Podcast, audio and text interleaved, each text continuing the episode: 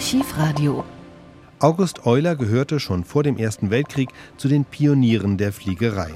In einer früheren Aufnahme im Archivradio erzählt er von diesen Anfängen. In der folgenden spricht er über die Zukunft der Luftfahrt aus seiner Sicht. Das Interview stammt vom 20. November 1938 und fand anlässlich seines 60. Geburtstags auf seinem Alterswohnsitz am Feldberg im Schwarzwald statt. Euler prophezeit den Siegeszug der, wie er sie nennt, mechanischen Vögel. Allerdings werde es auf dem Weg dorthin auch noch Probleme geben. Mitten aus des Tieflands Nebel sind wir heute heraufgekommen auf den Berg des Schwarzwalds. Hier oben scheint die herrlichste Herbstsonne, die man sich denken kann. Welch ein Unterschied da unten, feucht und kalt, da hingen Wolken und hier oben ein azurblauer Himmel und lachender Sonnenschein. Hier kann man verstehen, wenn Sie immer, Herr Doktor, die große Sehnsucht, die Liebe gehabt haben zum Schwarzwald. Jahr für Jahr sind Sie herausgekommen.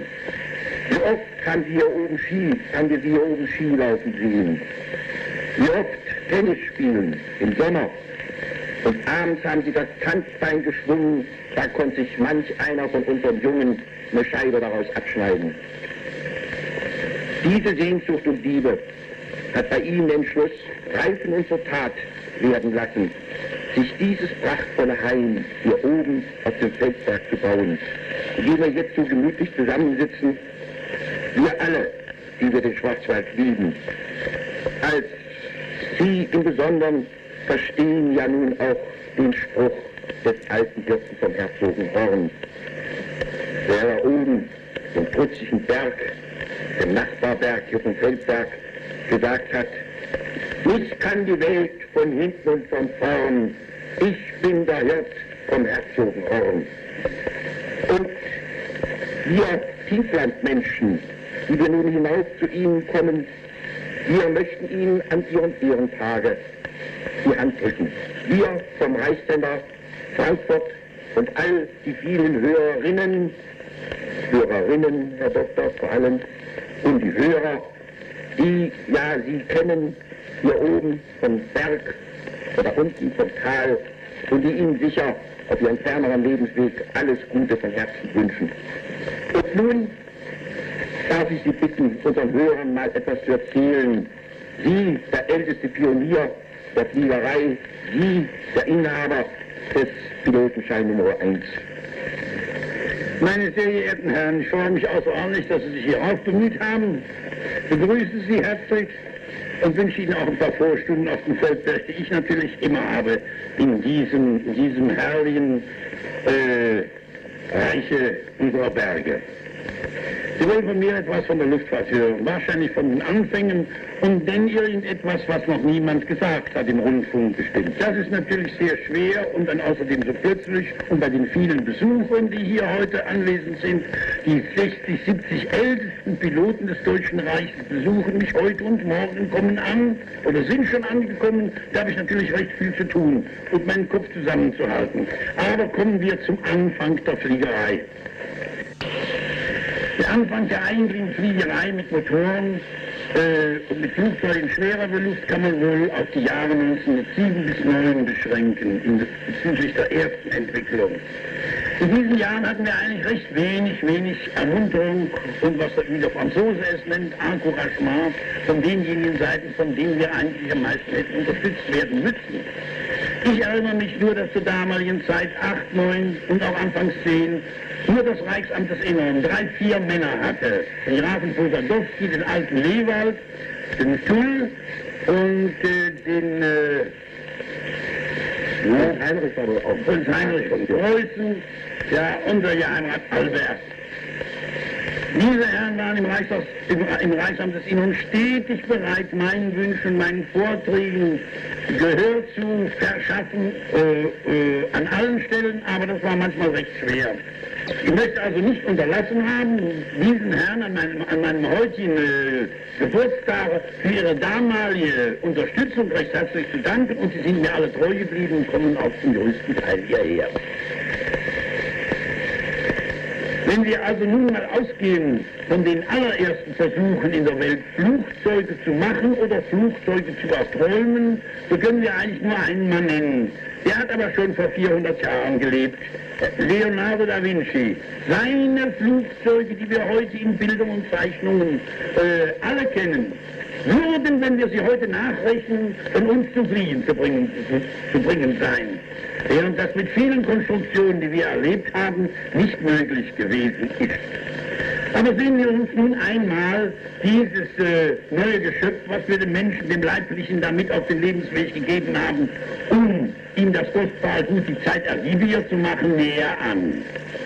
Wie sieht so ein Ding aus? Das Telefon lässt uns eigentlich nicht in Ruhe. Ja, äh, das ist ja, deswegen kommen wir ja nicht aus dem. Ja. Also unsere mechanischen Vögel, die wir unter so großen äh, Schwierigkeiten, mit so vielen Fleißen, so sehr viel Begeisterung geschaffen haben, fliegen eigentlich besser wie die Vögel unter den Himmel. Sie sehen auch besser mit ihren optischen Augen und hören auch besser mit ihren Horchapparaten und sprechen auch besser mit, mit ihren Sprechapparaten. Sie schreiben auch durch Bilder und durch den Rundfunk und schließlich leben sie zu Zwecken für den Menschen, retten sie aus Lebensgefahr, suchen Verirrte, Verschollene und Schiffbrüche und bringen ihnen Lebensmittel und Werkzeuge, bis man sie wieder retten kann. Sie vermessen das Land durch Fotografie, sie sind politisch und sozial, führen Krieg und sind dessen Augen. Sie reisen um die Welt und brauchen bald nicht mehr nachts und blind zu fliegen, weil sie in absehbarer Zeit schneller fliegen werden als die Erde sich dreht. Das kann man das gut mal ausrechnen, Herr Professor. Ja, nur das ist sehr leicht auszurechnen. Auf dem, der, der, der Eckner ist ja schon mal auf dem so und so vielsten Breitengrade, auf dem die Kulturstaaten liegen, um die Welt geflogen. Auf diesem, diesem Breitengrade ist die Erde meiner Schätzung nach etwa 24.000 Kilometer. Äh, wenn wir also pro Stunde 1000 Kilometer fliegen, dann sind wir gar nicht mehr weit entfernt. Nee, woher wissen Sie das? So, dann liegt auch mal hier deine Zeit. So, ja. Auch meines Dafürens wird diese Frage in den nächsten Jahren gelöst. Denn das ist leichter, als wie der bisherige Entwicklungsweg schwer war. Äh, nun, was, was haben unsere, unsere mechanischen Vögel noch für Vorzüge? Sie hatten ein stählernes Herz. Ihr Herz schlägt viel zuverlässiger und regelmäßiger wie unseres. Unsere Vögel haben Einlassventile, Auslassventile, Auspufftöpfe. Sie saufen Spiritus und Öl. Und nachher stinken sie. Wieder Menschen.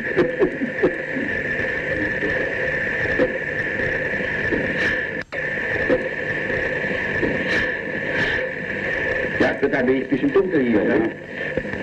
Aber die Berge da draußen, das ist wirklich ein wundervoller Tag in diesem Abendhimmel. Jetzt heutzutage für ein begeisternder Anblick hier. Ja, nun bitte keine Unterbrechung. Äh, ja, es ist ja wieder hell. Mit diesen organisch, harmonisch arbeitenden, zusammenarbeitenden Eigenschaften unserer mechanischen Vögel haben wir mit unserem göttlichen Geiste, unserem leiblichen Menschen, diejenigen Eigenschaften und Fähigkeiten hinzugegeben, die er sich im bisherigen Werdejange der Natur und seiner natürlichen Entwicklung noch nicht aneignen, noch erwerben konnte, noch vererben konnte. Dasselbe kann man, was ich eben gesagt habe, auch von unserem Automobil sagen. Flugzeug, diese Flugzeuge und diese Automobile, den waren wir Fahnenträger auf dem, auf dem herrlichen Siegeszuge von 1908, 9 bis auf den heutigen Tag. Natürlich haben unsere, unsere lieben Vögel auch Krankheiten. Sie werden durch Überanstrengung, wenn sie zu viel aufgepackt bekommen, faul und hinterlastig. Vorderlastig werden sie, wenn man sie zu viel drückt oder zieht. Sie kommen aus dem Grimm und werden dann nervös. Wie die Menschen. Wie die Menschen, genau wie die Menschen.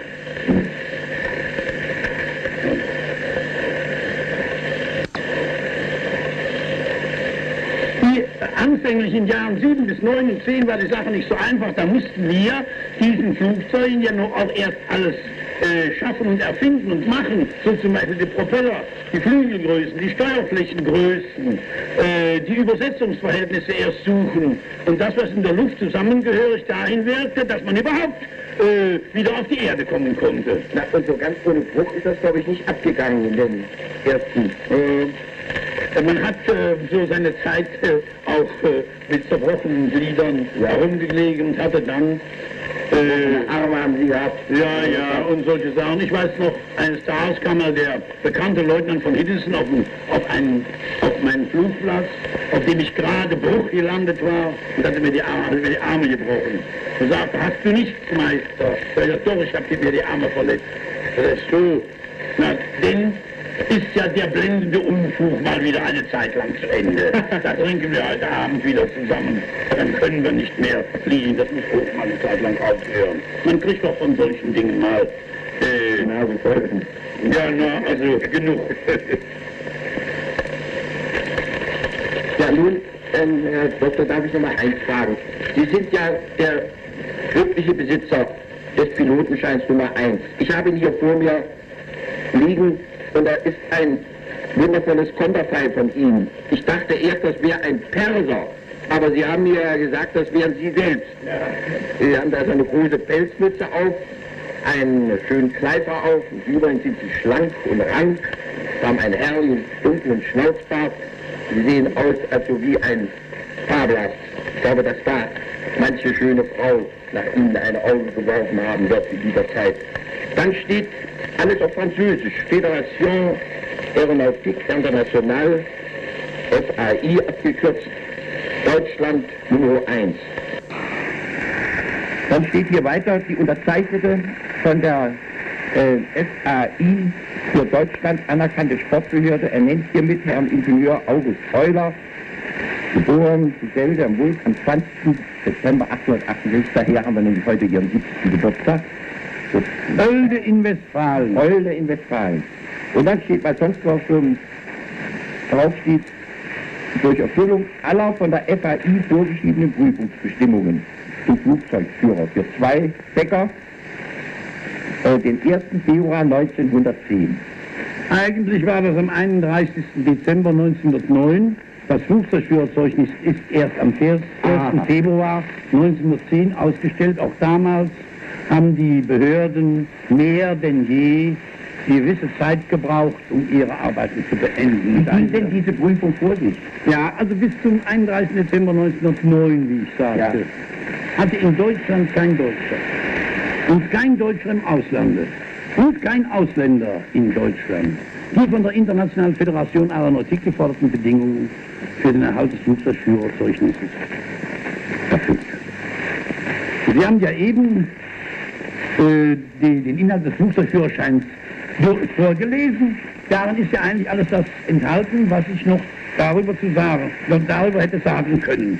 Aber da Sie sagen, was die Frauen und die schönen Frauen zur damaligen Zeit über den armen Flieger dachten, da will ich Ihnen nur eine kleine Erzählung äh, hier äh, machen. Die Königin Mutter von Holland kam eines Tages auf meinen Flugplatz auf der Ila in Frankfurt. Ich habe die hohe Dame nicht gekannt. Ich reparierte gerade ein Flugzeug, mit dem ich am Tage vorher mit einem Flügel an die Zeppelinhalle gestoßen war und hatte meine Mühe, wieder fertig zu werden. Denn für 60.000 Mark, die man erhält, muss man ja auch fliegen.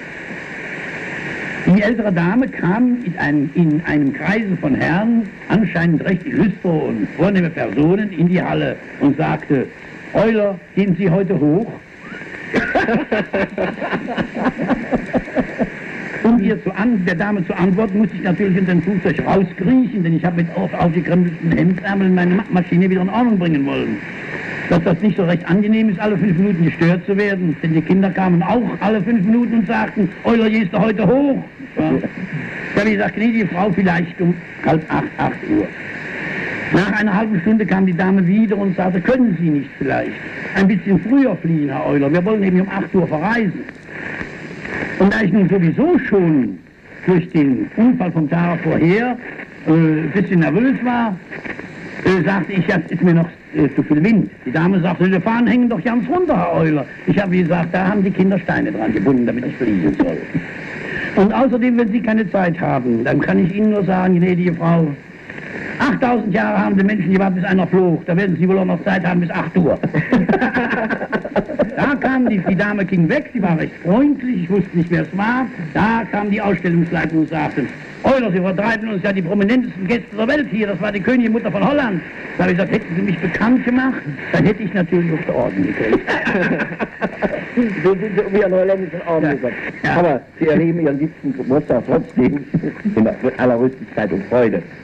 Und nun, Herr Dr. Eulers, wie wundervoll jetzt, wenn man hier aus dem Fenster sieht, diese ganze Alpenkette in einer seltenen Pracht und Schönheit, wie wir sie gerade in diesem Herbst Sonne von ihrem herrlichen